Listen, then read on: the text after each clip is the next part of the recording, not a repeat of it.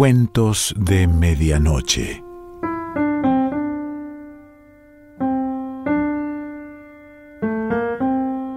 El cuento de hoy se titula El prisionero y pertenece a Augusto Roa Bastos.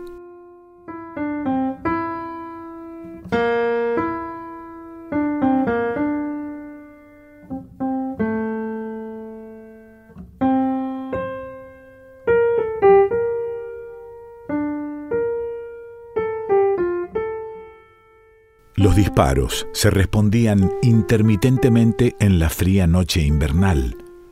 Formaban una línea indecisa y fluctuante en torno al rancho.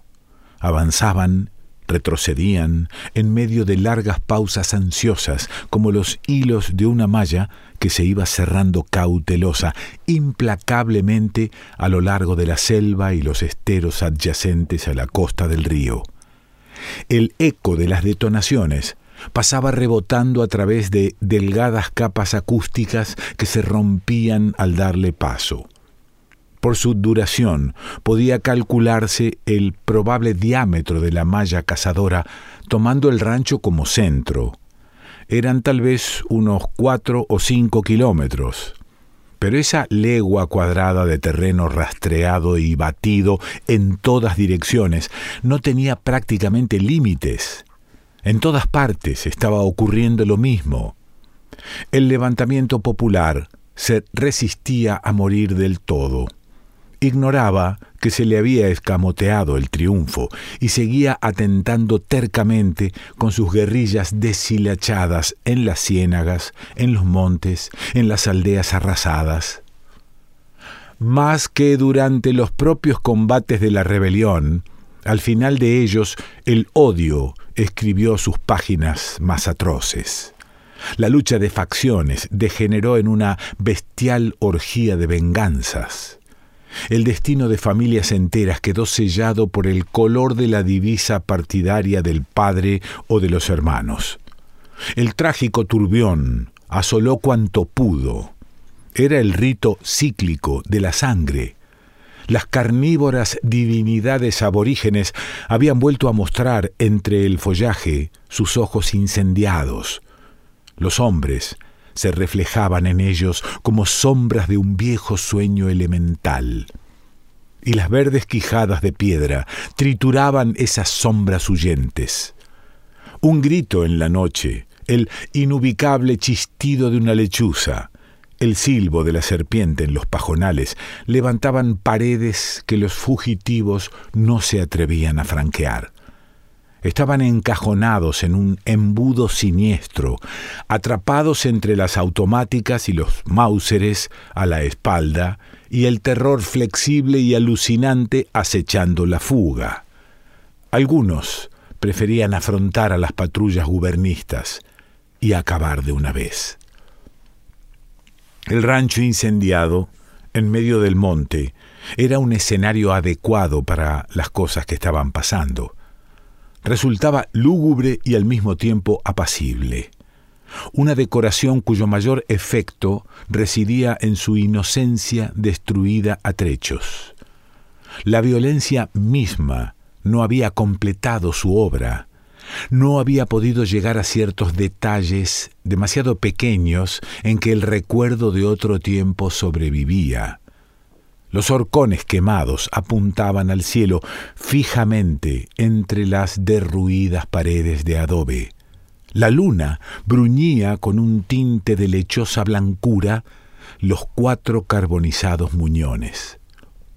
Pero no era esto lo principal. En el reborde de una ventana, en el cupial del rancho, por ejemplo, persistía una diminuta maceta, una herrumbrada latita de conservas, de donde emergía el tallo de un clavel reseco por las llamas. Persistía allí, a despecho de todo, como un recuerdo olvidado, ajena al cambio, rodeada por el brillo inmemorial de la luna, como la pupila de un niño ciego que ha mirado el crimen sin verlo. El rancho estaba situado en un punto estratégico, dominaba la única salida de la zona de los esteros donde se estaban realizando las batidas y donde se suponía permanecía oculta la última montonera rebelde de esa región. El rancho era algo así como el centro de operaciones del destacamento gubernista. Las armas, los cajones de proyectiles se hallaban amontonados en la que había sido la única habitación del rancho. Entre las armas y los cajones de proyectiles había un escaño viejo y astillado. Un soldado con la gorra puesta sobre los ojos dormía sobre él. Bajo la débil reverberación del fuego que, pese a la estricta prohibición del oficial, los soldados habían encendido para defenderse del frío, podían verse los bordes pulidos del escaño, alisados por años y años de fatigas y sudores rurales. En otra parte, un trozo de papel mostraba un solero casi intacto con una botella negra chorreada de cebo y una vela a medio consumir ajustada en el gollete. Detrás del rancho, recostado contra el tronco de un naranjo agrio, un pequeño arado de hierro, con la reja brillando opacamente, parecía esperar el tiro tempranero de la yunta en su balancín y en las manceras, los puños rugosos y suaves que se estarían pudriendo ahora quién sabe en qué arruga perdida de la tierra. Por estas huellas venía el recuerdo de la vida, los soldados nada significaban, las automáticas, los proyectiles, la violencia tampoco. Solo esos detalles de una desvanecida ternura contaban.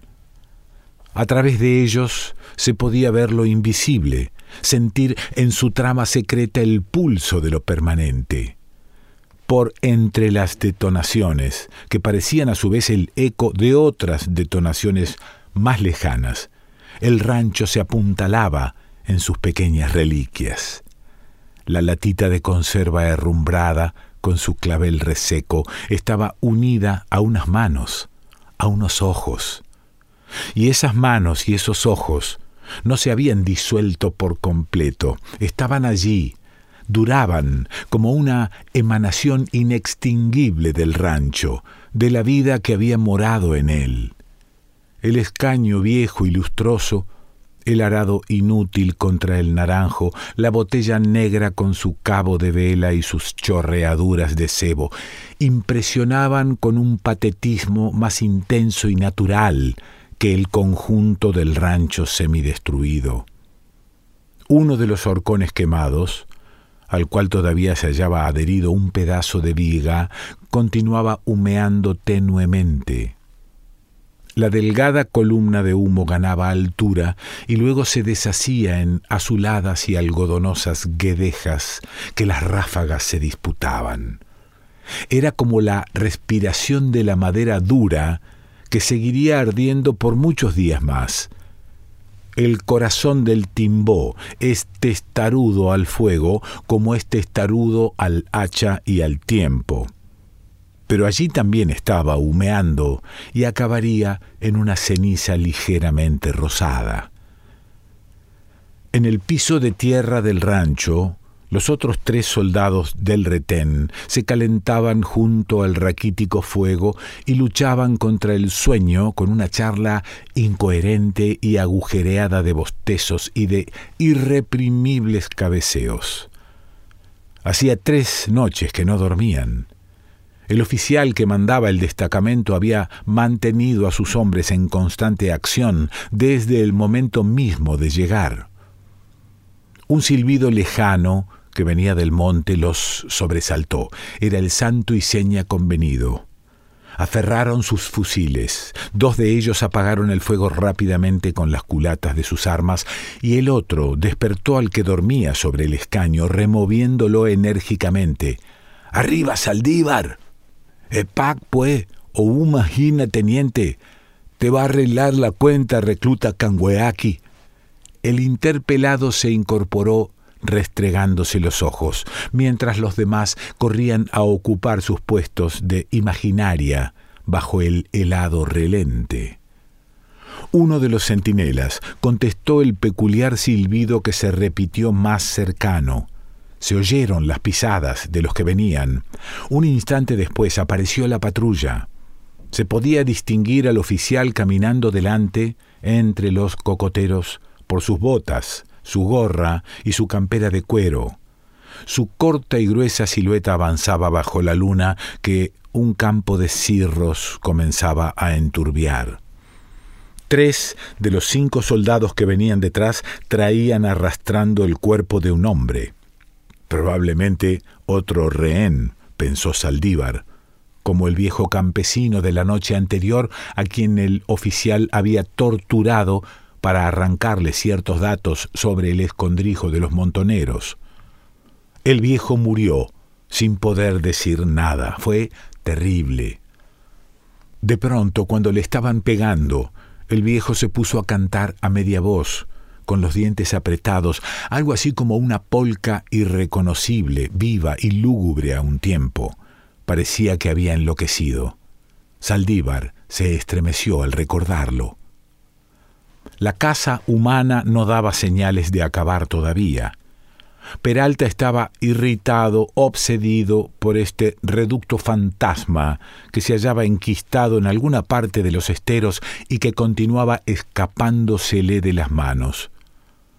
El teniente Peralta era un hombre duro y obcecado, un elemento a propósito para las operaciones de limpieza que se estaban efectuando. Antiguo oficial de la policía militar durante la guerra del Chaco, se hallaba retirado del servicio cuando estalló la revuelta. Ni corto ni perezoso, Peralta se reincorporó a filas. Su nombre no sonó para nada durante los combates, pero empezó a destacarse cuando hubo necesidad de un hombre experto e implacable para la persecución de los insurrectos. A eso se debía su presencia en este foco rebelde. Quería acabar con él lo más pronto posible para volver a la capital y disfrutar de su parte en la celebración de la victoria. Evidentemente Peralta había encontrado una pista en sus rastreos y se disponía a descargar el golpe final. En medio de la atonía casi total de sus sentidos, Saldívar oyó borrosamente la voz de Peralta dando órdenes. Vio también borrosamente que sus compañeros cargaban dos ametralladoras pesadas y salían en la dirección que Peralta les indicó. Algo oyó como que los guerrilleros estaban atrapados en la isleta montuosa de un estero. Oyó que Peralta borrosamente le decía, Usted Saldívar, queda solo aquí. Nosotros vamos a acorralar a esos bandidos en el estero. Lo dejo responsable del prisionero y de los pertrechos. Saldívar hizo un esfuerzo doloroso sobre sí mismo para comprender. Solo comprendió un momento después que los demás ya se habían marchado. La noche se había puesto muy oscura. El viento gemía ásperamente entre los cocoteros que rodeaban circularmente el rancho. Sobre el piso de tierra estaba el cuerpo inmóvil del hombre. Posiblemente dormía o estaba muerto. Para Saldívar era lo mismo. Su mente se movía entre difusas representaciones cada vez más carentes de sentido.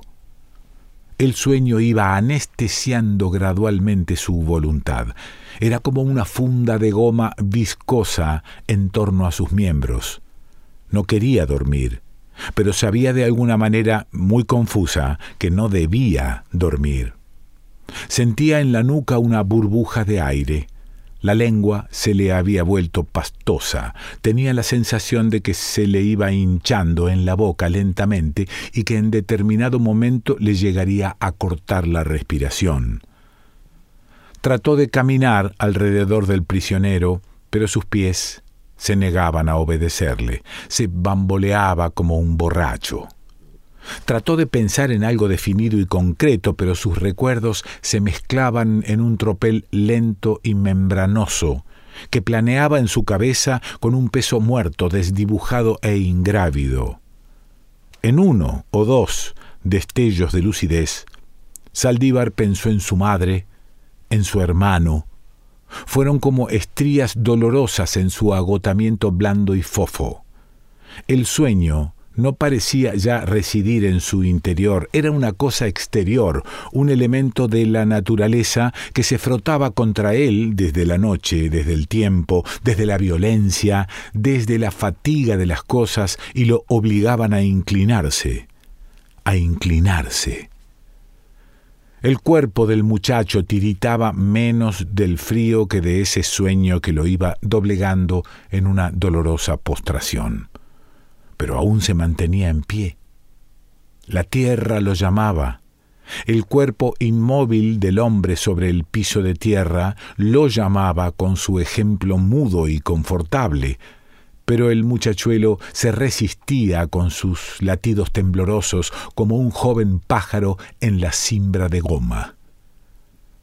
Hugo Saldívar era, con sus dieciocho años, uno de los tantos conscriptos de Asunción que el estallido de la guerra civil había atrapado en las filas del servicio militar.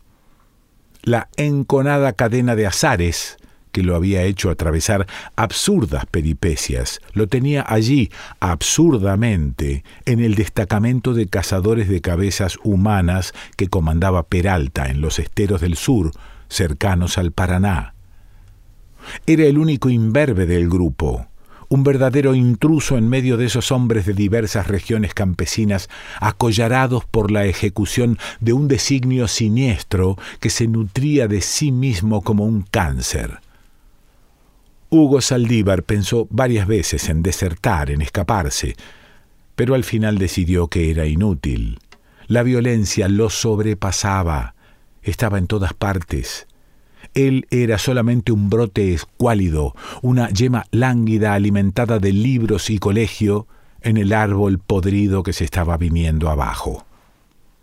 Su hermano Víctor sí había luchado denodadamente, pero él era fuerte, recio, y tenía sus ideas profundas acerca de la fraternidad viril y del esfuerzo que era necesario desplegar para lograrla.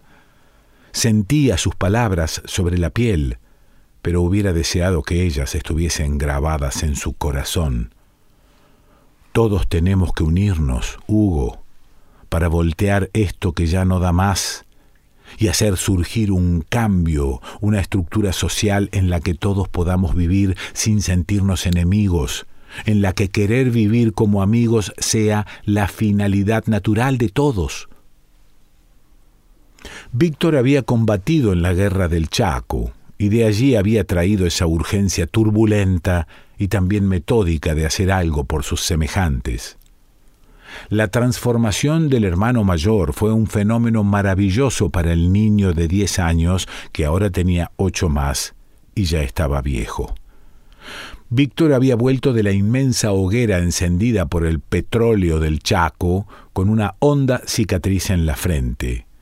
Pero detrás del surco rojizo de la bala traía una convicción inteligente y generosa, y se había construido un mundo en que más que recuerdos turbios y resentimientos, había amplia fe y exactas esperanzas en las cosas que podrían lograrse. Por el mundo de Víctor sí sería hermoso vivir, pensó el muchacho muchas veces, emocionado, pero distante de sí mismo. Después vio muchas cosas y comprendió muchas cosas. Las palabras de Víctor estaban entrando lentamente de la piel hacia el corazón. Cuando volvieran a encontrarse todo sería distinto. Pero eso todavía estaba muy lejos. No sabía siquiera dónde podía hallarse Víctor en esos momentos. Tenía, sin embargo, la vaga idea de que su hermano había ido hacia el sur, hacia los yerbales, a levantar a los mensúes. ¿Y si Víctor estuviese entre esos últimos guerrilleros perseguidos por Peralta a través de los esteros? Esta idea descabellada se le ocurrió muchas veces, pero trató de desecharla con horror. No, su hermano debía vivir, debía vivir, necesitaba de él. El mandato imperioso del sueño seguía frotándose contra su piel, contra sus huesos, se anillaba en torno a él como una curiyú viscosa inexorable que lo iba ahogando lentamente. Iba a dormir, pero ahí estaba el prisionero. Podía huir y entonces sería implacable Peralta con el centinela negligente. Ya lo había demostrado en otras ocasiones. Moviéndose con torpeza en su pesada funda de goma, Saldívar hurgó en la oscuridad en busca de un trozo de alambre o de soga para amarrar al prisionero. Podía ser un cadáver, pero a lo mejor se estaba fingiendo muerto para escapar en un descuido. Sus manos palparon en vano los rincones de la casucha incendiada. Al fin encontró un trozo de hisipó, reseco y demasiado corto, no servía. Entonces, en un último y desesperado destello de lucidez, Hugo Saldívar recordó que frente al rancho había un hoyo profundo que se habría cavado tal vez para plantar un nuevo horcón que nunca sería levantado. En el hoyo podría entrar un hombre parado hasta el pecho. Alrededor del agujero estaba el montículo de la tierra excavada. Hugo Saldívar apoyó el Mauser contra un resto de tapia y empezó a arrastrar al prisionero hacia el hoyo. Con un esfuerzo casi sobrehumano, consiguió meterlo en el agujero negro que resultó ser un tubo hecho como de medida. El prisionero quedó erguido en el pozo. Solo sobresalían la cabeza y los hombros. Saldívar empujó la tierra del montículo con las manos y los reyunos, hasta rellenar mal que mal todos los huecos alrededor del hombre. El prisionero en ningún momento se resistió, parecía aceptar con absoluta indiferencia la operación del centinela. Hugo Saldívar apenas se fijó en esto. El esfuerzo desplegado lo reanimó artificialmente por unos instantes. Aún tuvo fuerzas para traer su fusil y apisonar con la culata el relleno de tierra. Después se tumbó como una piedra sobre el escaño, cuando el tableteo de las ametralladoras arreciaba en la llanura pantanosa. El teniente Peralta regresó con sus hombres hacia el mediodía. La batida había terminado. Una sonrisa bestial le iluminaba el rostro oscuro de ave de presa. Los soldados arreaban dos o tres prisioneros ensangrentados. Los empujaban con denuestos e insultos obscenos a culatazos. Eran más mensúes del Alto Paraná. Solamente sus cuerpos estaban vencidos. En sus ojos flotaba el destello de una felicidad absurda, pero ese destello flotaba ya más allá de la muerte. Ellos solo se habían demorado físicamente un rato más sobre la tierra impasible y sedienta. Peralta llamó reclamante Saldívar. Los prisioneros parpadearon con resto de dolorido asombro. Peralta volvió a llamar con furia Saldívar. Nadie contestó. Después se fijó en la cabeza del prisionero que sobresalía del hoyo. Parecía un busto tallado en una madera mugrosa, un busto olvidado allí hacía mucho tiempo. Una hilera de hormigas guaycurú trepaba por el rostro abandonado hasta la frente, como un cordón oscuro, al cual el sol no conseguía arrancar ningún reflejo. En la frente del busto había una profunda cicatriz, como una pálida media luna. Los ojos de los prisioneros estaban clavados en la extraña escultura. Habían reconocido detrás de la máscara verdosa recorrida por las hormigas al compañero capturado la noche anterior. Creyeron que el grito de Peralta, nombrando al muerto con su verdadero apellido, era el supremo grito de triunfo del milicón embutido en la campera de cuero. El fusil de Hugo Saldívar estaba tumbado en el piso del rancho como la última huella de su fuga desesperada. Peralta se hallaba removiendo en su estrecha cabeza feroces castigos para el desertor.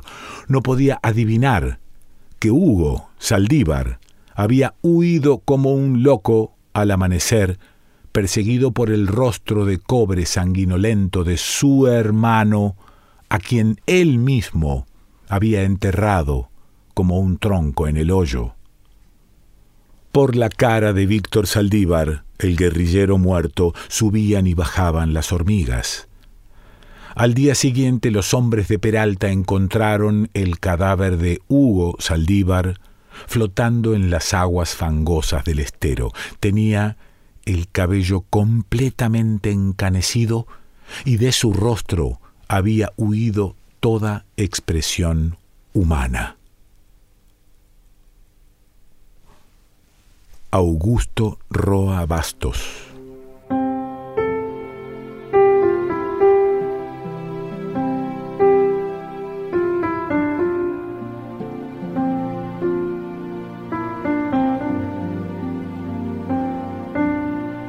Cuentos de Medianoche.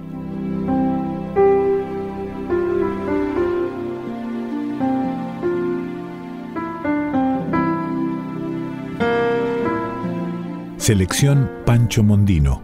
Idea y lectura Quique Pessoa.